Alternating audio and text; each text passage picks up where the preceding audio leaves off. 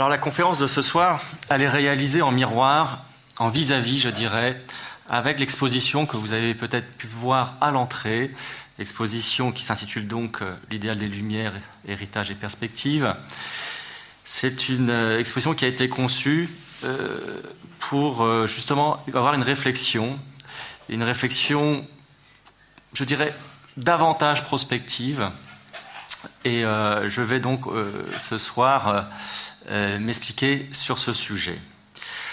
Alors ce sujet, donc justement, des Lumières, de son héritage notamment, nous paraît être d'une grande importance ici au patronage laïque, puisque l'actualité, comme vous le savez, elle ne cesse de le démontrer. Il ne s'écoule pas un jour sans qu'il nous faille parler, ou je dirais plutôt soupçonner, inquiéter les notions de liberté, d'égalité, de fraternité ou même d'universel. Ces notions phares de notre démocratie, aujourd'hui, sont-elles en danger? Sont-elles périmées? Sont-elles périssables? Ou sont-elles à renouveler, voire à repenser? Car s'il y a bien une chose qui semble établie, c'est que rien n'est immuable. Autrement dit, que s'il y a bien quelque chose qui ne change pas, c'est que tout change tout le temps.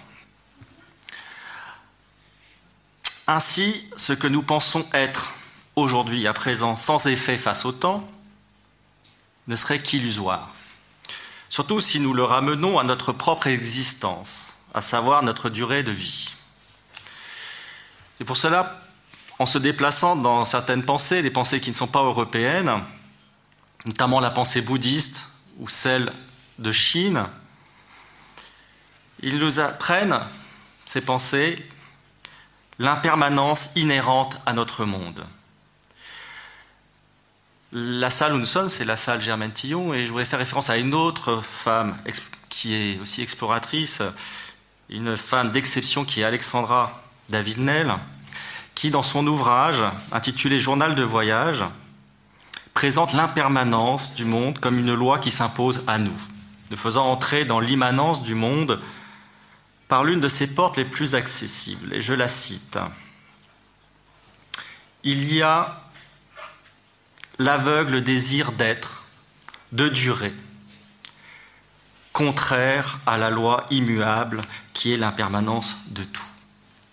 L'aveugle désir d'être et de durer, contraire à la loi immuable de l'impermanence de tout. Du côté chinois, il y a une phrase qui est centrale dans la pensée, une phrase qui, euh, se trouve euh, dans le fameux livre qu'on appelle le I au grand commentaire.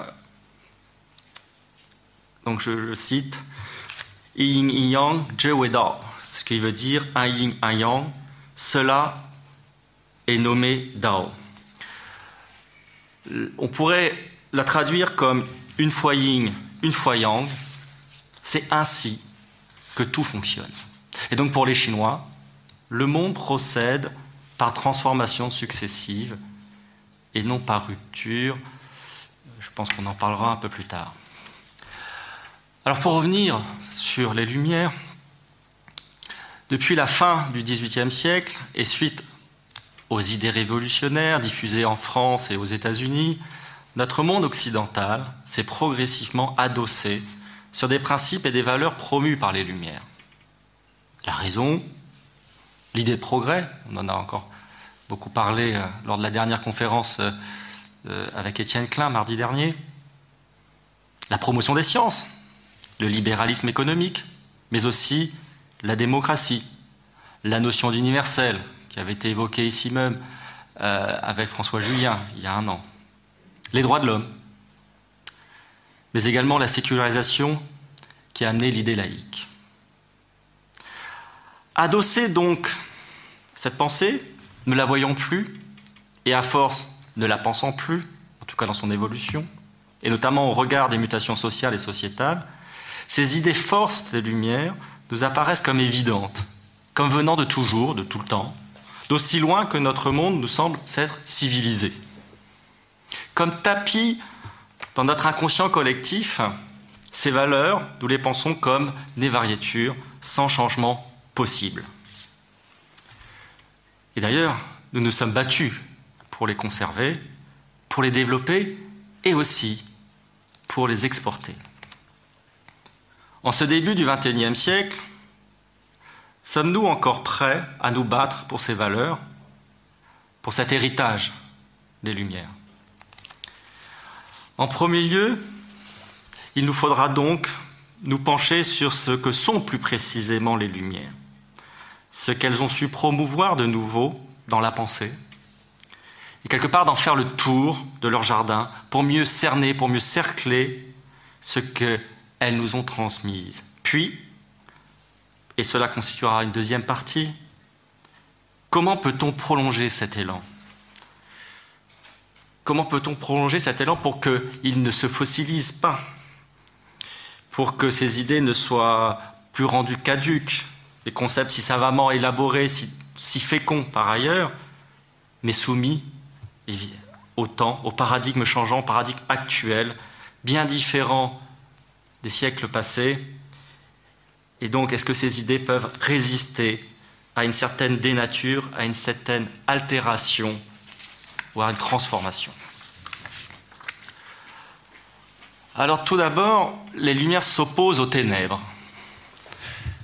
Par l'outil de la raison, qui leur sert d'aiguillon, elles dérangent le convenu, l'abscon, avec pour ambition ultime de faire passer l'humanité de l'obscurantisme à la connaissance rationnelle. Les Lumières ont cherché à fournir les clés de compréhension de notre condition humaine ainsi qu'aux dualités existantes, c'est-à-dire le vrai et le faux, le beau, le mauvais, le beau et le laid. C'est au nom de ce principe que les Lumières vont ériger en idéal, un idéal de société dont l'héritage est encore très prégnant dans nos sociétés occidentales. Alors, quel est le, début de ce mouvement, je dirais les prémices de ce mouvement? Et c'est vrai que souvent, à tort, on imagine les Lumières, déjà françaises, et les Lumières du XVIIIe siècle. Et donc ce que le XIXe siècle a nommé, donc a posteriori, les Lumières, Aufklärung en allemand, Enlightenment en anglais, c'est un mouvement philosophique et culturel qui a touché toute l'Europe, et ce, dès le XVIIe siècle. Son émergence est en grande partie due aux découvertes de Nicolas Copernic, qui ont été peu diffusées de son vivant, mais surtout aux théories de Galilée, qui les reprend évidemment Copernic, avec l'idée motrice que les clés de compréhension donc de notre monde nous sont données par le raisonnement, par la recherche d'axiomes et de certitudes éprouvées, parce qu'elles permettent de faire accéder l'homme au langage mathématique, la raison, notamment, se voit promue comme l'outil essentiel de la pensée, donnant accès aux grands livres du monde. Et je souhaite citer Galilée dans Il Saggiatore de 1623. Je cite La philosophie est écrite dans cet immense livre qui se tient toujours ouvert devant nos yeux. Je veux dire l'univers, mais on ne peut le comprendre si l'on ne s'applique d'abord à en comprendre la langue et à connaître les caractères dans lesquels il est écrit. Il est écrit en langue mathématique, et ces caractères sont des triangles, des cercles, et autres figures géométriques, sans le moyen desquelles il est humainement impossible d'en comprendre un mot. Alors les Lumières font aussi sortir l'homme du monde. Ils font exister l'homme. Par la quête vers la connaissance, non plus du monde, mais de l'univers, c'est-à-dire qu'on passe d'une échelle autre, les philosophes, les scientifiques, nombreux penseurs vont diriger leurs recherches vers l'amélioration de la condition humaine. Et cela, euh, on le trouve déjà évidemment chez Blaise Pascal, qui substitue à la, condition humaine, à la nature humaine, donc euh, la condition humaine avec un double sens à condition, condition de l'existence humaine. Je cite Pascal, condition de l'homme, inconstance, ennui, inquiétude, et aussi condition humaine au sens social. Toujours pour citer Pascal, tous se plaignent, princes, sujets, nobles, roturiers, vieux, jeunes, forts, faibles, savants, ignorants, saints, malades, de tout pays, de tous les temps et de toutes les conditions. Dans son discours de la méthode en 1637, René Descartes écrit qu'il souhaite que l'homme se rende maître, en tout cas comme maître et possesseur de la nature. Cette affirmation encourage l'étude physique de la nature pour la comprendre parfaitement, afin de s'en servir au mieux et à anticiper et à maîtriser toutes les conséquences de nos actes sur elle. Descartes pense que le devenir de l'homme réside en sa capacité à maîtriser son environnement. Pour cela, il doit s'y extraire et donc exister. D'immanent, c'est-à-dire vivant dans son monde, l'homme se promeut existant, à savoir agissant sur son monde, car à la fois à l'intérieur et à l'extérieur de celui-ci. Alors, on parle aussi du siècle des Lumières. Je vous l'ai dit, euh, les Lumières ne, sont pas que le XVIIIe siècle, mais le siècle des Lumières se veut éclairé par la lumière métaphorique des connaissances en opposition à l'illumination divine. Il suggère une vision dualiste du monde où l'homme éclairé s'oppose à celui resté dans les ténèbres.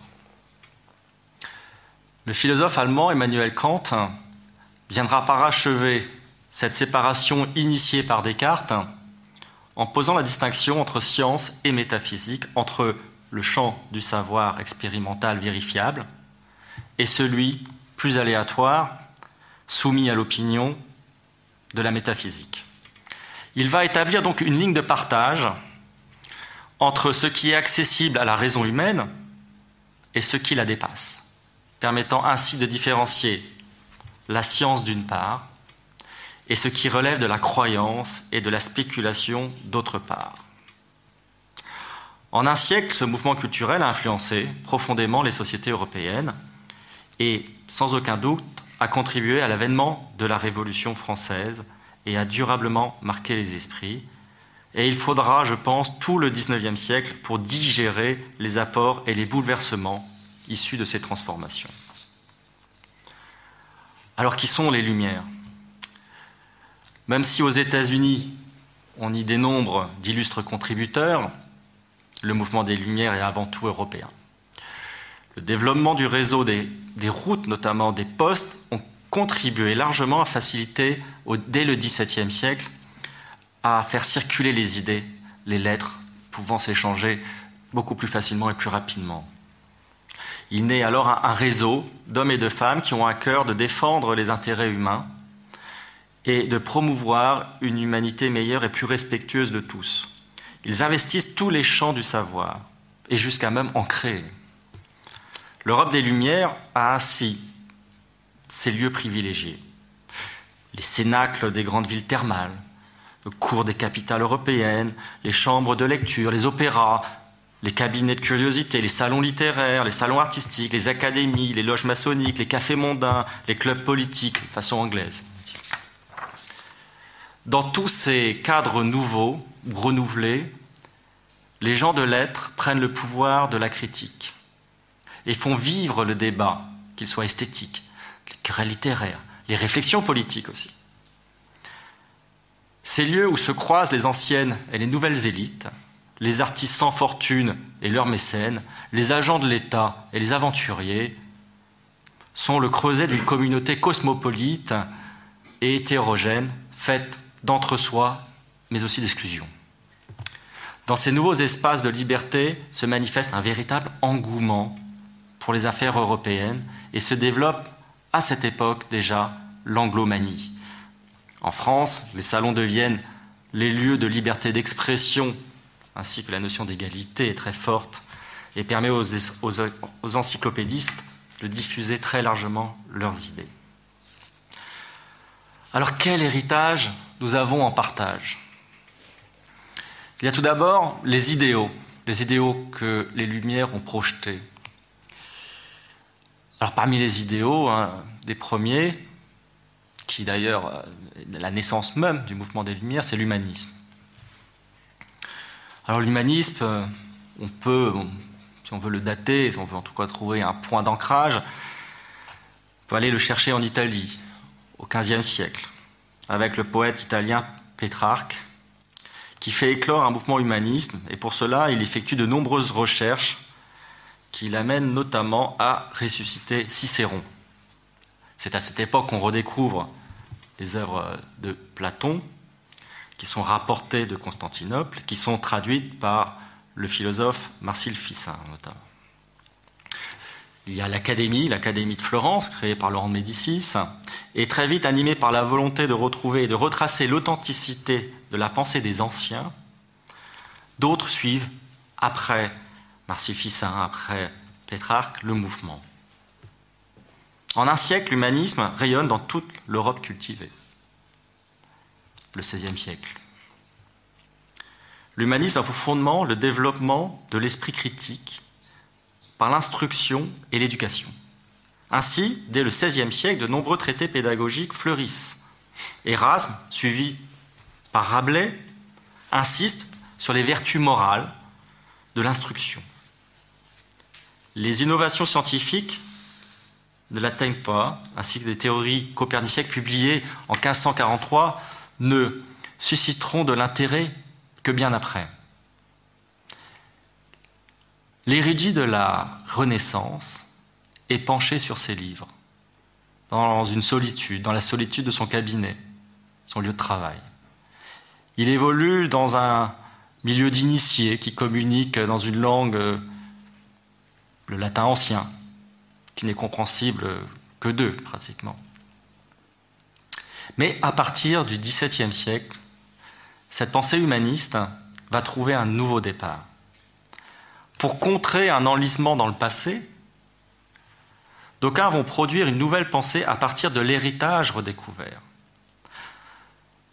Philosophe Francis Bacon dira que la science doit être tirée de la lumière de la nature, elle ne doit pas être retirée de l'obscurité de l'Antiquité. C'est-à-dire que pour le philosophe et scientifique anglais, ce qui reste à faire est plus essentiel que ce qui a été fait. Et tout le XVIIe siècle s'engouffre dans cette conception d'un savoir ouvert, loin des lieux clos de l'érudition passée, pour aller à la conquête de mondes inconnus, bien au-delà des antiques colonnes et des chapiteaux. Les Lumières sont à l'origine de l'humanisme moderne. Ce mouvement de pensée idéaliste place à ce moment-là l'homme au-dessus de tout. La finalité en est son épanouissement. Ainsi doté d'un esprit libre, dégagé de tout asservissement, l'homme peut alors se construire en dehors de toute croyance, par les connaissances qu'il acquiert. Autre idée force des Lumières, l'utopie.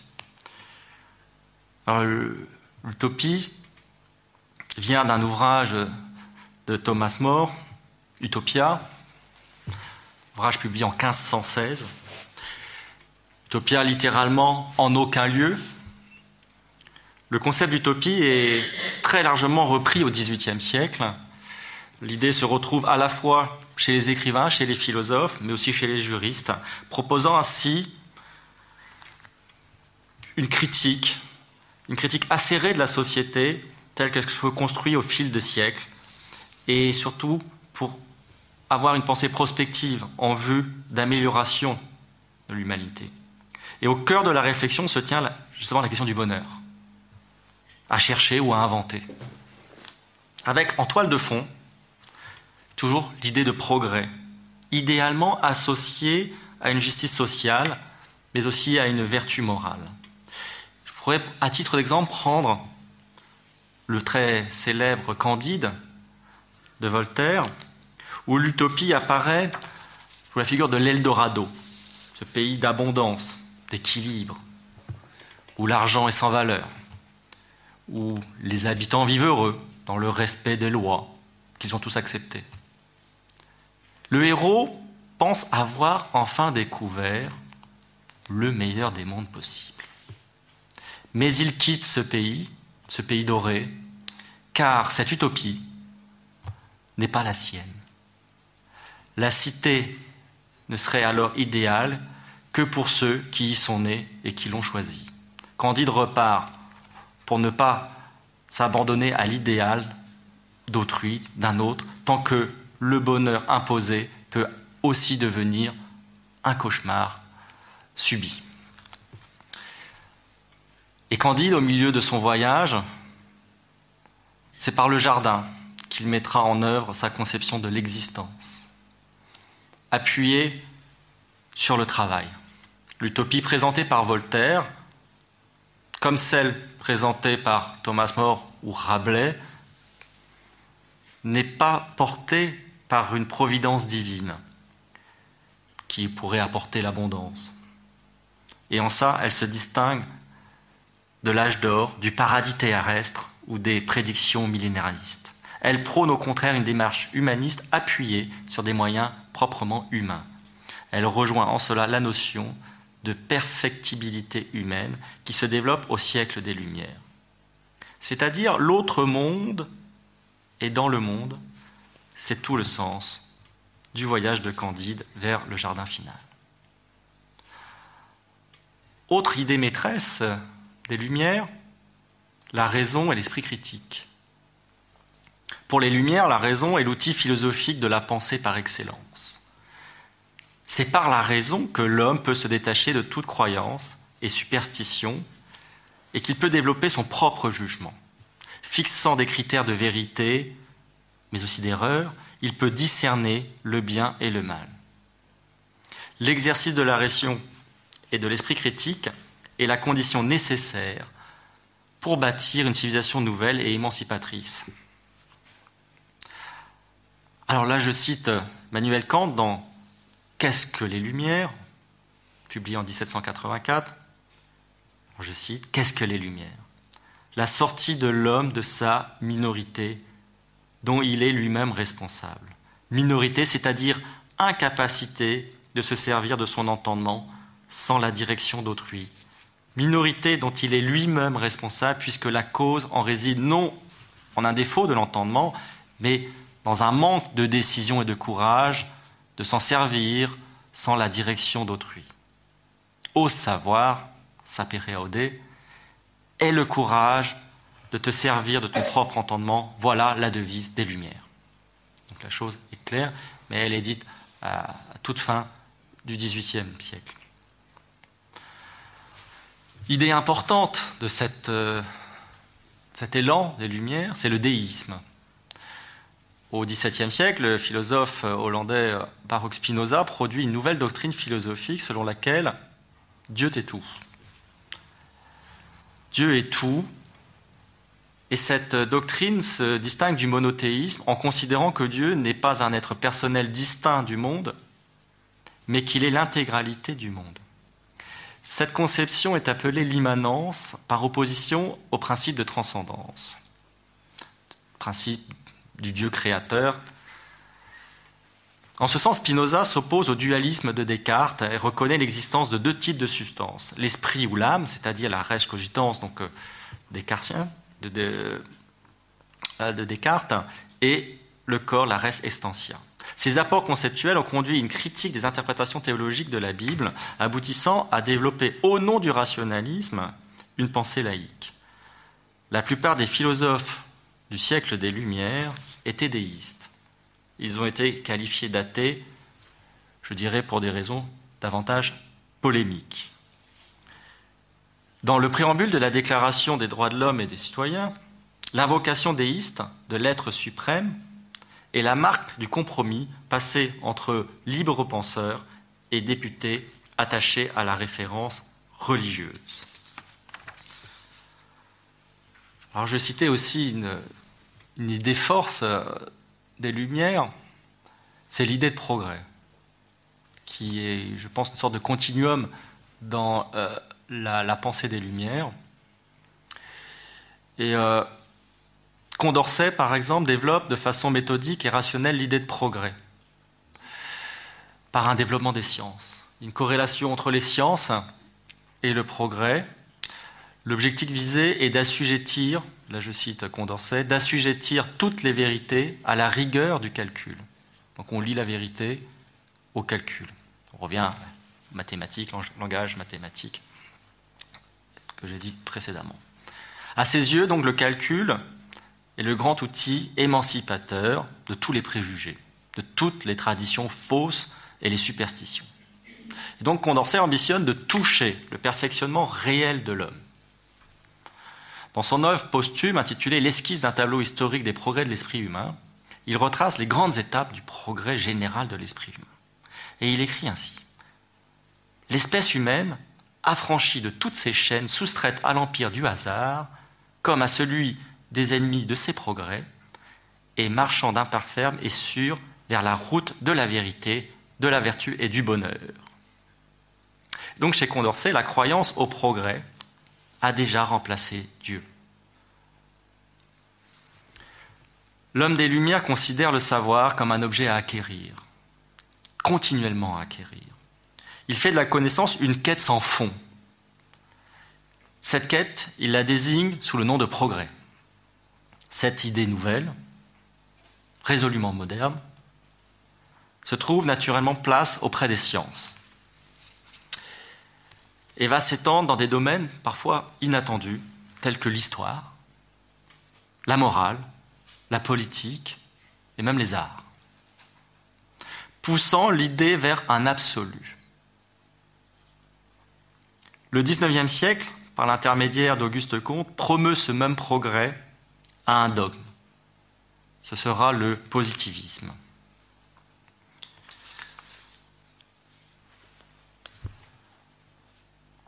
Alors, encore une idée maîtresse des Lumières, c'est l'idée de tolérance. La tolérance, c'est le premier pas nécessaire qui donne accès à l'idée laïque. Premier seuil. De l'Antiquité au XVIIIe siècle, les édits de tolérance ont été pris pour suspendre des persécutions envers des communautés religieuses minoritaires et leur permettre donc à ces communautés d'exercer leur culte. Cet acte de tolérance s'entend temporairement, peut à tout moment être évoqué. Ainsi, la tolérance ne vaut que pour les plus forts. À ce titre, c'est une relation de condescendance puisqu'elle ne nécessite pas de comprendre l'autre dans sa cohérence, la tolérance demeure une attitude qui consiste à accepter l'autre sans vouloir le nuire, certes, mais sans vouloir pour autant entretenir un échange avec lui. C'est une forme de surplomb. C'est l'acceptation de l'autre sans chercher à développer une rencontre. La tolérance ne vaut que pour des conjectures, des opinions. Je cite euh, Michel de Montaigne dans les Essais 1588. C'est mettre ces conjectures, c'est-à-dire ces hypothèses, à bien au prix que d'en faire cuire un homme tout vif. En effet, si une personne dit euh, que 2 et 2 font 5, on ne va pas le brûler. On va pas, on va dire, ah, il est sot, il ne sait pas. Mais à la question Dieu existe, là on brûle les gens. Et donc, la tolérance n'est possible que pour des questions d'opinion, pas pour des questions scientifiques. Pas de tolérance à quelqu'un qui dit euh, que 2 et 2 font 5. La tolérance demeure donc fragile dans son application car elle suppose que les positions respectives entre la minorité et la majorité restent figées. Et donc à, toujours, à tout moment, comme vous le savez, un, un édit de tolérance peut être arrêté, révoqué. Elle enferme donc la minorité tolérée et la majorité qui tolère dans une position contiguë mais disjointe. Toute évolution, tout basculement peut donc entraîner l'intolérance. ce point d'appui reste sans cesse à entretenir et donc à maintenir. Fragilité de la tolérance, comme je vous l'ai montré.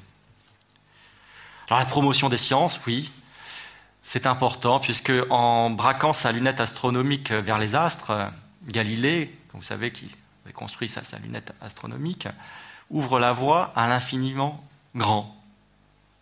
Il fait passer l'observation de la montagne en face de lui à la Lune.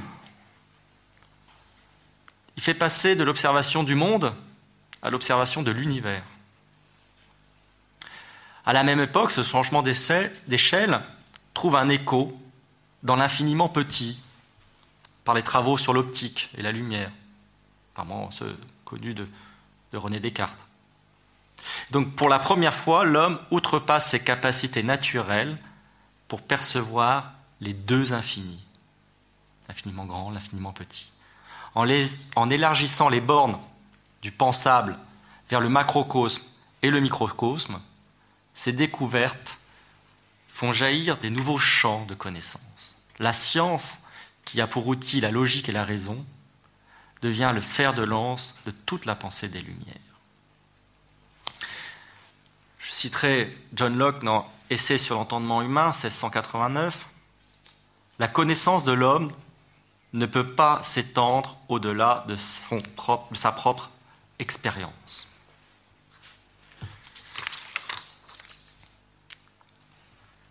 Alors quelles sont les influences politiques et sociales des Lumières? Tout d'abord, ben, la promotion de la démocratie. Alors que les scientifiques euh, créent leur espace de débat en dehors de toute emprise religieuse, en Angleterre, un soulèvement populaire, soutenu par l'armée, conduit en 1640, instaure une république. Dix ans plus tard, Thomas Hobbes publie son Léviathan, un ouvrage considéré depuis comme un chef-d'œuvre de philosophie politique, et qui part du principe que les individus, à l'état de nature, sont violents et que, par peur d'une mort violente, ils délèguent volontiers leur responsabilité à un souverain qui leur garantit la paix. Le philosophe anglais élabore donc une théorie de l'organisation politique. En 1660, la monarchie est rétablie en Angleterre, mais elle ne sera plus jamais absolue. Principal, outil de la démocratie représentative, le Parlement symbolise alors le nouvel esprit du temps. Un temps où, de plus en plus, les hommes éprouvent le sentiment de pouvoir prendre part aux décisions collectivement, en prenant leur autonomie vis-à-vis -vis des autorités de tutelle, qu'elles soient civiles ou religieuses. Participant pleinement au débat naissant sur le contrat social, John Locke, un autre anglais, philosophe, va lui aussi jouer un rôle majeur. Dans son essai sur l'entendement humain en 1690, il va tirer le cartésianisme vers un certain empirisme, posant ainsi un jalon important qu'on appellera plus tard le libéralisme. Autre influence importante d'ordre politique, éminemment politique, c'est la notion d'universel. Étymologiquement, le mot universel signifie tourner vers l'un vers l'unité, vers l'un. C'est donc une aspiration, j'irais peut-être même une exigence à se référer à une unité. Celle-ci devant être au préalable définie et admise. Proprement européenne, la notion a subi plusieurs transformations que je voudrais vous citer très rapidement. Tout d'abord, elle a été promue par les philosophes grecs, c'est-à-dire l'universel du concept. Cet universel a permis de renfermer dans une seule idée ce que le divers de l'expérience ne peut rassembler, mais peut déployer. Par exemple, l'idée du beau, l'idée de la vérité, l'idée de la justice. Un peu plus tard, l'Antiquité romaine a développé l'universel au niveau juridique. L'édit de Caracalla en 212 accorde la civitas romana à tout homme libre de l'Empire une extension donc euh, universelle. Cette citoyenneté romaine est héréditaire par filiation et adoption. Bref, il s'agit d'une volonté de Rome de regrouper juridiquement l'ensemble des citoyens du monde connu. Alors, c'est une notion globalisante, devient l'universel, et extensive. Enfin, dans un autre temps, le christianisme s'empare de la notion d'universel, mais va lui donner un tout autre aspect. Celui de l'amour paulinien, celui de l'agapé chrétienne, l'universel qui unit tous les êtres humains visant au salut.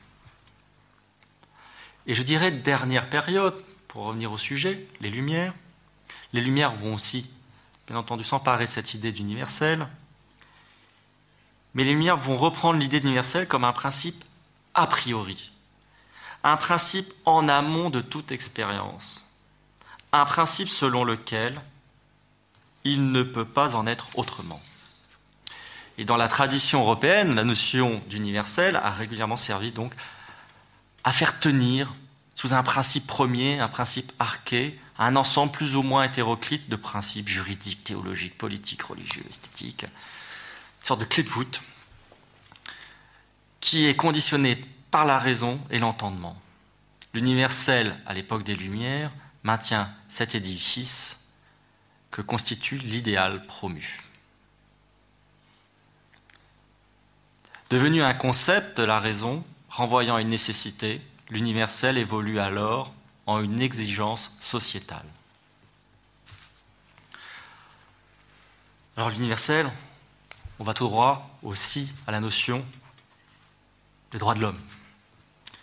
La pensée des Lumières a su développer un thème majeur, la recherche du bonheur, et les philosophes des Lumières ont cessé de dénoncer dans les religions ce qu'elles ont de pouvoir tyrannique. Pour eux, les forces obscurantistes sont responsables de ne pas donner accès au bonheur de l'humanité. Elles ne dénoncent pas la foi, les Lumières, mais le pouvoir que l'Église exerce sur les consciences. C'est bien autre chose, évidemment. Pas une question de foi, mais de pouvoir sur les consciences. Et donc, les Lumières ambitionnent de réhabiliter la nature humaine qui n'est pas entachée par un péché originel ou une tare ontologique. À la condamnation des passions succède alors leur apologie, je dirais. L'homme doit les satisfaire à condition qu'elles ne s'opposent pas au bonheur d'autrui. Et ce sont ces idées qui vont conduire à penser les droits de l'homme. Jean-Jacques Rousseau est le premier philosophe des Lumières à parler explicitement de droits de l'homme. Il met comme fondement de la condition humaine la liberté et affirme que puisque tous les hommes sont libres et égaux par nature, ils devraient également l'être au sein de l'État. Rousseau différencie alors trois types de liberté. D'abord la liberté naturelle, la liberté civile et la liberté morale. Pour lui, dans l'état de nature, l'homme, doté d'une liberté naturelle illimitée, n'est pourtant pas vraiment libre, car il est esclave de ses impulsions, mais aussi de son égoïsme, dit Rousseau.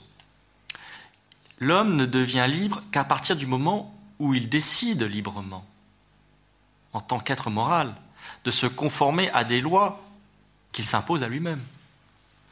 Aussi, l'homme renonce consciemment à la liberté naturelle en faveur des libertés civiles et morales. Il s'organise au sein d'un État en se conformant aux lois qu'il dicte à lui-même. Tous les individus possèdent alors le droit de participer à la vie politique, sur un même pied d'égalité. Et pour Rousseau, ce sont les conditions de possibilité de faire naître un État qui prend des décisions en fonction du bien commun, la notion de res publica. Ces idées ont joué, évidemment, les idées de Rousseau, un rôle primordial lors de la Révolution française euh, et ont été extrêmement prégnantes lors des débats révolutionnaires euh, pour les premières constitutions de la toute jeune République. Enfin, dans ces idées forces, il y a la sécularisation, l'idée laïque. En France, les Lumières ont bouleversé toute réflexion sur la pluralité religieuse en la limitant de façon inextricable à la question de la liberté des cultes. c'est-à-dire à la liberté de l'exercice public de toute religion. Avant la Révolution, il est évident que seule la religion dominante, c'est-à-dire celle du monarque en place, pouvait bénéficier d'une totale visibilité, reléguant tous les autres dans l'obscurité. La Déclaration des droits de l'homme accomplit un pas immense en attribuant des droits égaux à tous les Français sans différence, en tout cas sans différenciation au niveau religieux, et en établissant ce qu'on a appelé la liberté de culte.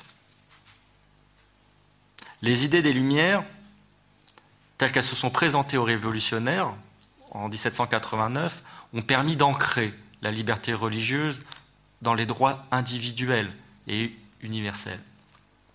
La création de la catégorie des cultes a autorisé la mise en place d'interlocuteurs essentiels de l'État en matière religieuse. La gestion de l'espace commun, de l'espace public, a été confiée exclusivement à l'État. Et en échouant à constituer une religion civile,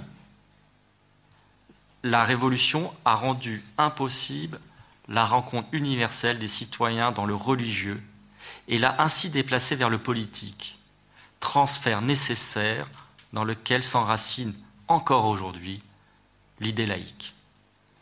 Et toutes ces idées, qui durant la Révolution ont vu leur mise en pratique très largement contribuer à la sécularisation et à la neutralisation des grands domaines d'activité sociale de l'État, notamment l'assistance et l'instruction publique.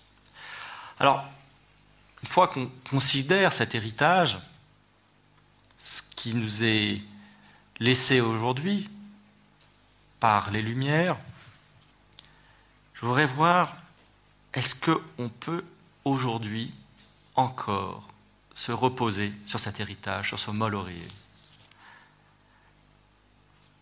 Il est certain que les Lumières ont façonné notre monde. Mais pourtant, la force de celles-ci ont su s'étendre au-delà et surtout de la planète. Les élans de liberté et d'émancipation sont à la source de cet héritage et ont largement influencé les sociétés mondiales. Pourtant, à certains égards, l'héritage des Lumières, dans ce qu'il nous a laissé d'outillage conceptuel, peut paraître périmé au regard du nouveau paradigme que constitue notre société contemporaine. Si les idées sont pensées telles que des matrices, elles devraient pouvoir s'accorder avec toutes les possibilités de développement, qu'ils soient social, sociétal.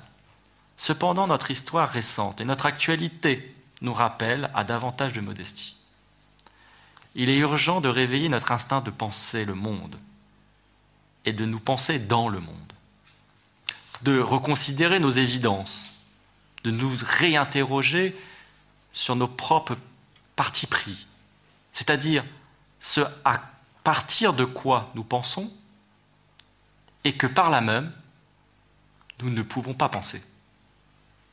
L'enjeu est donc de reconfigurer les champs du pensable, de déployer de nouveaux horizons de la pensée. Les Lumières, comme avant eux les philosophes de l'Antiquité, avaient su promouvoir l'humanité par des idées neuves et fécondes.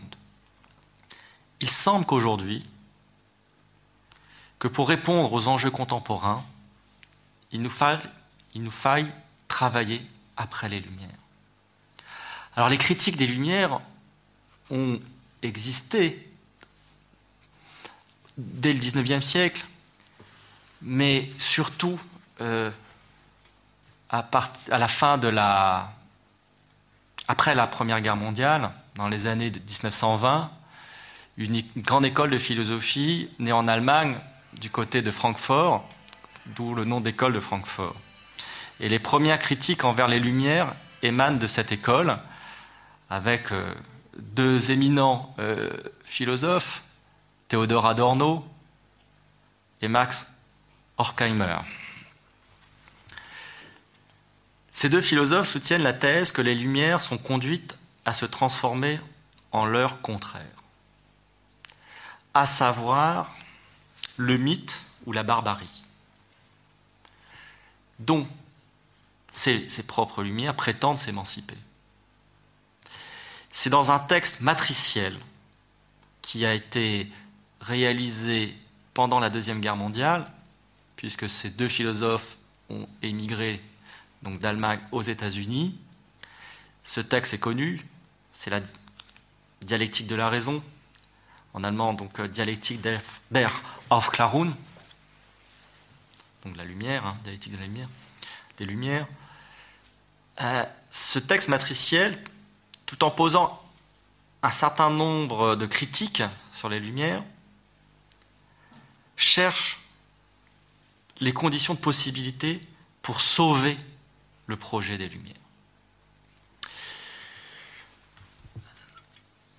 Tout ceci dans un contexte, donc, comme je vous ai dit, où la civilisation, dans son ensemble, est menacée par le nazisme, par d'autres idéologies.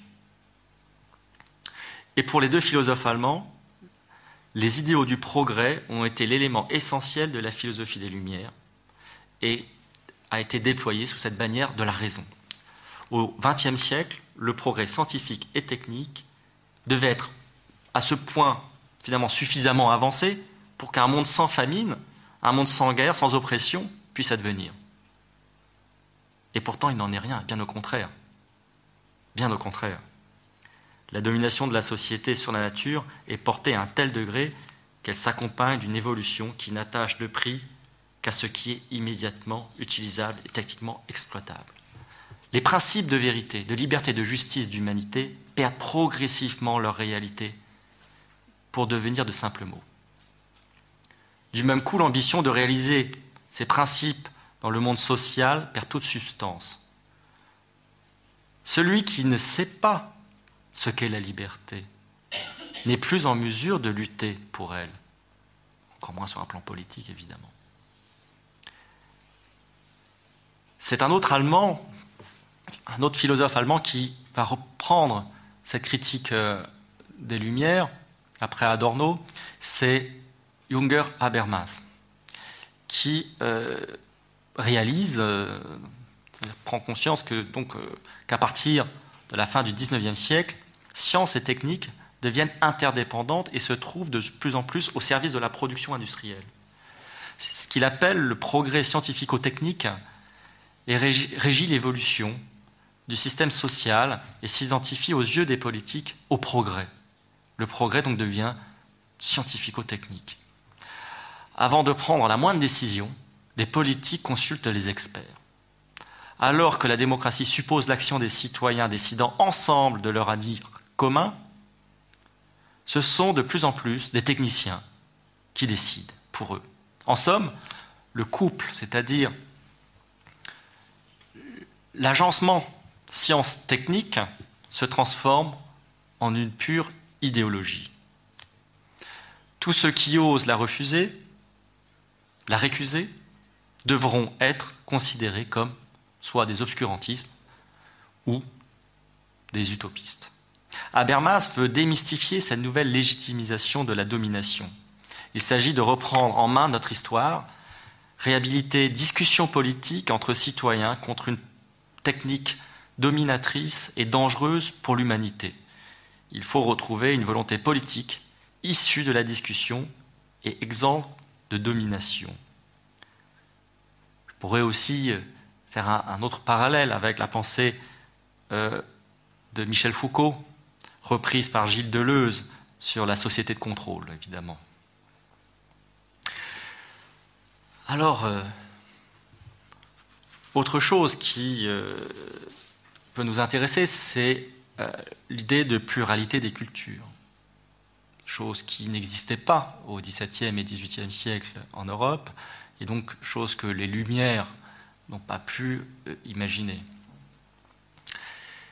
La pluralité des cultures s'est imposée durant tout le XXe siècle. Et en France, c'est notamment Claude Lévi-Strauss, qui s'est opposé à l'idée de progrès des Lumières, qu'il perçoit alors comme une homogénéisation, un aplatissement, aplanissement.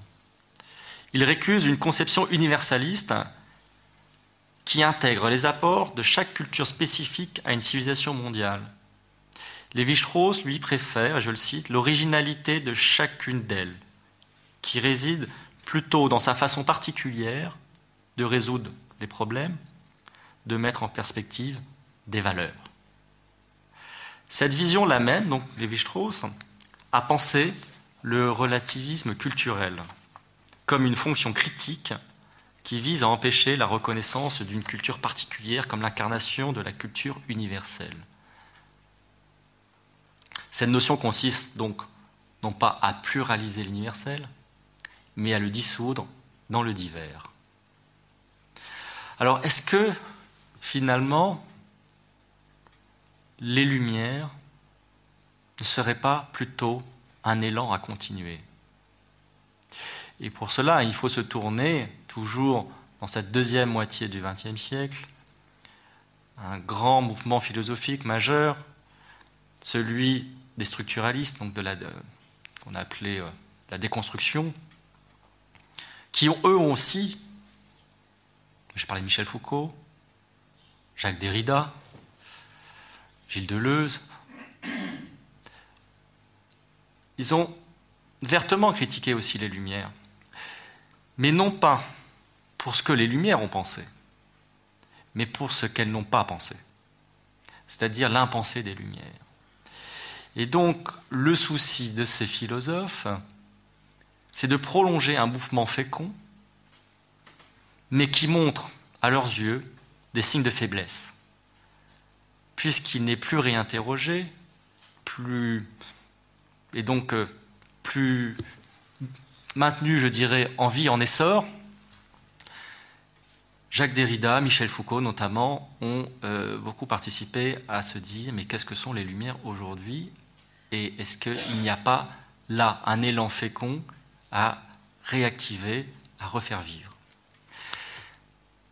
Jacques Derrida, dans un petit libelle qu'il avait euh, publié en 2003, un de ses derniers ouvrages, qui s'appelle Voyou, écrivait La déconstruction, si quelque chose de tel existait, cela resterait, à mes yeux, avant tout un rationalisme inconditionnel qui ne renonce jamais précisément au nom des lumières à venir, dans l'espace à ouvrir d'une démocratie à venir, à suspendre de façon argumentée, discutée, rationnelle toutes les conditions, les hypothèses, les conventions et les présuppositions, à critiquer inconditionnellement toutes les conditionnalités, y compris celles qui fondent encore l'idée critique, à savoir celle jugement binaire ou dialectique. Donc, ne pas s'empêcher de critiquer, même l'esprit critique. Alors, euh, nous en venons dans, le titre euh, Les Lumières, euh, héritage et perspective à la notion de perspective. Qu'est-ce qu'aujourd'hui, finalement, si on peut, voyant que quelque part le constat que cet héritage pourrait ne plus suffire à comprendre notre monde, ou en tout cas euh, pourrait souffrir euh, d'être euh, périmé, est-ce qu'il peut y avoir des perspectives à continuer, à continuer l'élan des Lumières En leur temps, les Lumières avaient su donner à penser autrement. La philosophie postmoderne, comme je vous l'ai dit, suit ce principe pour définir de nouveaux horizons des nouveaux horizons du pensable au regard d'un monde tout autre que celui qui existait au XVIIIe siècle.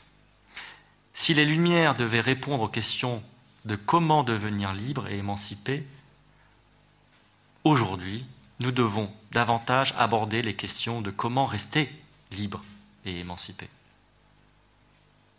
Le regard semble moins tourné vers le prospectif et l'utopie que sur l'existant et le réel en cours. Les lumières étaient omnubilées par la transcendance, le dépassement de l'humain. Aujourd'hui, toujours au nom du progrès, la science nous promet un réel dépassement de soi, le transhumanisme. À cela peut être opposé, il me semble, une pensée qui se tourne davantage vers le vivre et l'existant qui considère l'immanence comme complémentaire et de façon indissociée à la transcendance. L'homme devenant immanent et existant, il demeure dans le monde tout en pouvant s'y extraire. C'est la définition même, d'ailleurs, de exister, existérer, sortir, se dresser hors du monde. La commodité d'un dédoublement du monde, donnant accès à la métaphysique, est remise en cause par la compréhension de processus propres à tout entendement.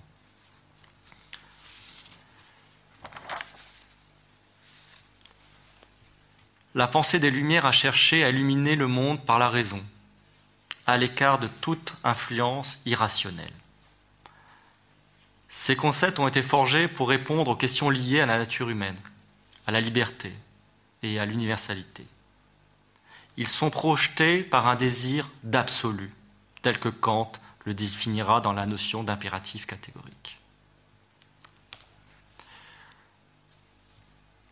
Mais est-ce qu'on peut promouvoir aujourd'hui une autre dimension, c'est-à-dire passer d'une philosophie de l'être à une philosophie du vivre, passer à une philosophie ou une pensée de l'absolu à une pensée du processus? Après les premières critiques de l'école de Francfort, la pensée contemporaine, dès les années 1960, ça a intéressé davantage à faire ressortir notamment les processus, les processus qui forgent la réalité de notre présent, notre condition tout simplement nos vies. En art, c'est connu, c'est work in progress, c'est-à-dire le chantier qui sans cesse avance mais qui ne s'arrête pas, c'est le processus. Les idéaux des Lumières ont su essaimer durant deux siècles. Des utopies, en effet, ont fait naître des mondes concrets. Pour autant, nous sommes face à de nouveaux enjeux dont les clés pourraient bien être dans un cadre nouveau et insoupçonné. Il nous faut repenser à quoi nous ne pensons plus ou pas. Ainsi, la notion centrale de l'universalisme peut se commuer en universalisant, à savoir le processus même qui a lieu de supposer une université de principe, c'est-à-dire ce qui se trouve en process, en étalement. Il n'est donc pas achevé, il reste encore en voie de se réaliser et donc reste en essor. C'est ça l'idée d'universalisant qui ne clôt pas, qui ne finit pas. J'avais une très belle intervention, euh, souvenez-vous de François Julien, qui avait pris euh, cette image connue du, du, rotable de Gand, où on voit euh, un universel advenu, mais rien de plus triste, finalement, puisque une fois que l'universel est advenu, tout est fait, tout est dit. C'est fin, c'est le, le rideau se ferme. Et donc il est important de garder en essor l'universel pour que justement ça soit de l'universalisant, pour que toujours il y ait quelque chose en progrès et en essor. Et ça devient à ce moment-là une notion davantage opératoire, exploratoire, qui se trouve à l'écart de toute détermination et de toute volonté de vérité. Alors, euh, oui, euh, vous avez entendu, pour ceux qui étaient à la conférence mardi dernier d'Étienne Klein, faire progresser l'idée de progrès. L'idée de progrès des Lumières, en effet, peut aujourd'hui nous paraître parfois naïve. Entre autres, parce que les Lumières pensaient que le progrès, pouvait euh, s'appliquer au genre humain spatialement et temporellement, qu'il y avait une sorte d'embrayage automatique entre toute forme de progrès. Alors à l'article euh, géomètre d'Alembert dans son encyclopédie, donc géomètre c'est mathématicien en fait pour l'époque, on peut lire que euh, pour d'Alembert, euh, une société sera, euh, s'il y a beaucoup de géomètres, de mathématiciens, une société pourra être libérée de son joug. Mais d'Alembert n'a pas connu donc, des régimes totalitaires tels qu'aujourd'hui la Corée du Nord, où il y a, de, je pense, de très bons mathématiciens, mais en même temps, les conditions de vie que vous connaissez. Et donc, euh, est-ce que comme ça, on peut pour autant liquider l'idée de progrès? Est-ce qu'on peut dire finalement l'idée de progrès, ça ne suffit plus, on ne peut plus faire progresser Je pense qu'il faut soumettre l'idée de progrès à elle-même pour qu'elle puisse elle-même progresser. En un sens, l'enclencher dans ce processus-là. Et plutôt que la déclarer morte, n'y a-t-il pas un moyen de lui trouver de nouvelles incarnations? Une nouvelle philosophie qui, tout en gardant le mot peut-être, euh, pourrait modifier le sens qu'on lui donne aujourd'hui. En 1987, le philosophe George Cunningham a intitulé, euh, dans, un, pardon, dans un article qui est intitulé De la décadence de l'idée de progrès, montre que le progrès a connu deux grandes phases au XVIIIe siècle. Il est associé au symbole de la lumière au départ, puis après à la thermodynamique, et aujourd'hui, qu'est-ce qu'il en reste de ce processus quelque part de dégradation de la lumière? La machine à vapeur et la société industrielle tout entière y ont participé au XIXe siècle. Depuis, nous n'avons pas retravaillé la métaphore du progrès. Lumière, thermodynamique, aujourd'hui, qu'est-ce qu'il en reste? N'y a-t-il pas là aussi un travail à faire pour renouveler et trouver un nouveau moyen d'associer le progrès à des symboles un peu plus enthousiasmants? Le mouvement des Lumières a aussi combattu au nom des valeurs. Les valeurs s'opposent les unes aux autres, au sens où c'est à leur prix qu'un peuple, une nation, une culture se bat pour ne pas avoir à transiger avec ce qu'elles promeuvent. Le concept de ressources culturelles, tel que François Julien le conçoit, nous fait sortir de l'ornière d'un tel clivage de valeur versus valeur. Le philosophe français défend également le concept d'écart. Il était venu d'ailleurs ici longuement en parler, qui au contraire de celui de la différence ne range pas, n'essentialise pas, n'exclut pas, mais bien au contraire maintient l'autre en regard, donc toujours à disponibilité de l'un de l'autre. Ainsi penser le dialogue des cultures. Non pas en termes d'écart, mais en termes de différence, promeut des ressources culturelles et non des identités culturelles. Je ne crois pas aux identités culturelles, mais je crois vraiment aux ressources culturelles. La question, je pense, pour François Julien s'est posée quand il est allé en Chine. Il le dit lui-même. Est-ce qu'on peut dire que la culture ou la pensée chinoise est plus vraie que celle européenne? Ou est-ce qu'on peut dire que la pensée européenne est plus vraie que celle chinoise? Ce n'est pas en termes de vérité que s'explique cela. Pour le citer, dans Petit Libelle qu'il avait fait en 2016, il n'y a pas d'identité culturelle, mais nous défendons les ressources d'une culture. Voici ce que François Julien dit. Les ressources ne sont pas exclusives. Elles ne sont pas comme des valeurs. Elles ne se prônent pas ne se prêchent pas, mais on les déploie ou l'on ne les déploie pas, et de cela chacun est responsable. Un tel déplacement conceptuel obligeait en amont à redéfinir ces trois termes rivaux, l'universel, l'uniforme, le commun, pour les sortir de leur équivoque. En aval, à repenser le dialogue des cultures, le dia de l'écart, du cheminement, et le logos du commun, de l'intelligible. À se tromper de concept, on s'enlisera dans un faux débat, donc qui d'avance est sans issue. Fin de citation.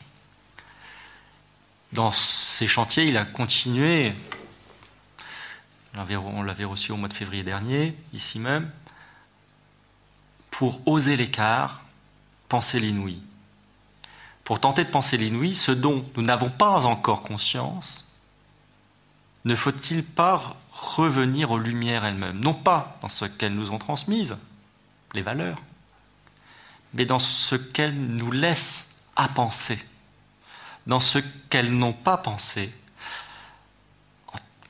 En France, en tant que Français, nous sommes tous de fervents défenseurs des Lumières, bien sûr.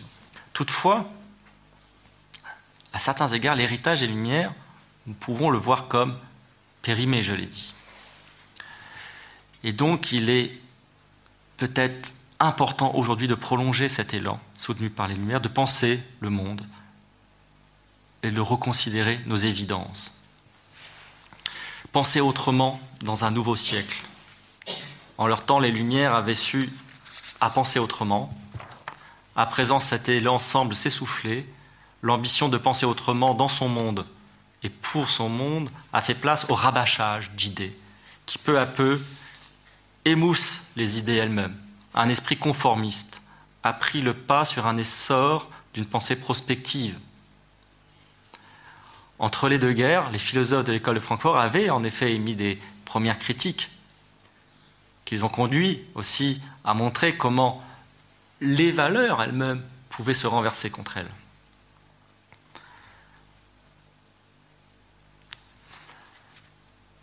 Les principes de vérité, de liberté, de justice, d'humanité peuvent aujourd'hui, en effet, on le voit dans l'actualité, perdre progressivement de leur substance. L'engagement citoyen comme base de la réflexion et de l'action commune est un premier appui pour renouer avec une vision du monde résolument prospective. Cette réflexion, issue du dialogue, tel que François Julien l'entend toujours, ne peut aujourd'hui, dans une mondialisation des idées, d'être qu'interculturelle. Elle conduit nécessairement à reposer la question de l'universel en l'affranchissant tant d'un universalisme facile, ethnocentrique, que d'un relativisme paresseux, culturaliste. C'est-à-dire percer à nouveau frais un chemin de pensée qui proposerait d'envisager le dialogue des cultures non plus du point de vue de leurs identités fantasmées, mais en termes de ressources, de ressources que leurs écarts feraient apparaître.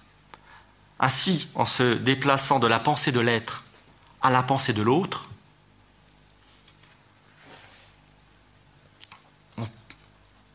en promouvant finalement l'altérité au niveau de la vérité, les ressources peuvent être liées à une culture, mais n'en demeurent pas moins disponibles à tous et compréhensibles par tous.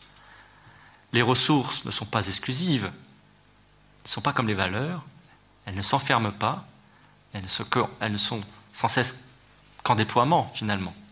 Elles n'appartiennent non plus à personne.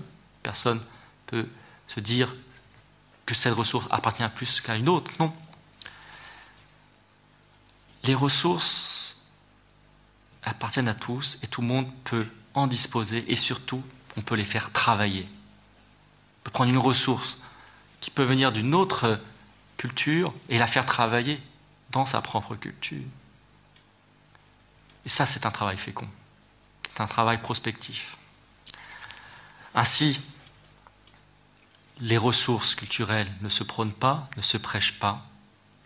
On les déploie, on ne les déploie pas. Il n'y a rien d'imposé. Et surtout, elles se mesurent au profit de ce que l'on peut en tirer par le travail qu'on exerce avec ces ressources. Par conséquent, elles sont à visée performative. Les ressources ne s'activent que dans l'expérience du vécu. Elles ne se développent pas, contrairement aux valeurs, dans une idéalité projetée, mais trouvent un déploiement possible au sein du vécu. Les ressources n'enferment pas dans une vérité, et surtout ne disent rien de la vérité. Les ressources, surtout celles, par exemple, si on prend la ressource de l'obliquité, est-elle plus vraie que celle de la frontalité? C'est deux choses différentes, deux choses qui ont leur propre vie, mais qui peuvent être à disposition. D'un côté l'oblique, de l'autre le côté frontal. Celle de la propension est-elle plus vraie que la causalité? Non. Ce sont deux choses disponibles à la pensée humaine, qui ne s'opposent pas. Et la ressource de la transformation est-elle plus vraie que celle de l'événement? Les ressources mettent en évidence divers aspects de la pensée humaine, tout en les conservant vis-à-vis, sans en exclure, les faisant travailler au profit d'une vision prospective. Elles questionnent, laissent ouvert des possibles pour la pensée. Promouvant du commun, les ressources font travailler ce que l'humain a toujours su élaborer pour s'ouvrir au monde. S'il n'y a pas de différence culturelle, contrairement à ce que charrie la notion d'identité, promeut la différence en opérant une séparation sous l'angle de la distinction et du rangement, l'écart, lui, le fait apparaître sous l'angle de la distance. L'écart produit un dérangement, des de pensée, des de culture. Et c'est dans cet espace, l'antre, qu'une voie prompt à l'engagement humaniste peut se frayer. Depuis la Révolution, nous percevons le progrès comme le premier vecteur de notre émancipation, mais également comme l'acteur phare de notre devenir. En ce début du XXIe siècle, à l'heure où les démocraties semblent être faibles face au régime autoritaire et au régime d'opinion, quelle est la part que l'on peut encore accorder à l'esprit critique et à la raison, sans faire l'économie de remettre en chantier ce sur quoi elle pense et par là même sur ce quoi elle ne pense pas? Non qu'il faille faire table rase du passé, prendre une feuille blanche, non. Mais au contraire, s'inspirer du passé pour continuer dans le même élan initié par les Lumières, comme avant eux, les philosophes de l'Antiquité. Au chaos du début de ce siècle, face à l'accélération, voire à l'invasion des technologies dans notre quotidien, il semble bien qu'il nous faille reprendre le travail après les Lumières, oser penser qu'il y a de l'inachevé dans ce que les Lumières nous ont laissé. Je vous remercie de votre attention.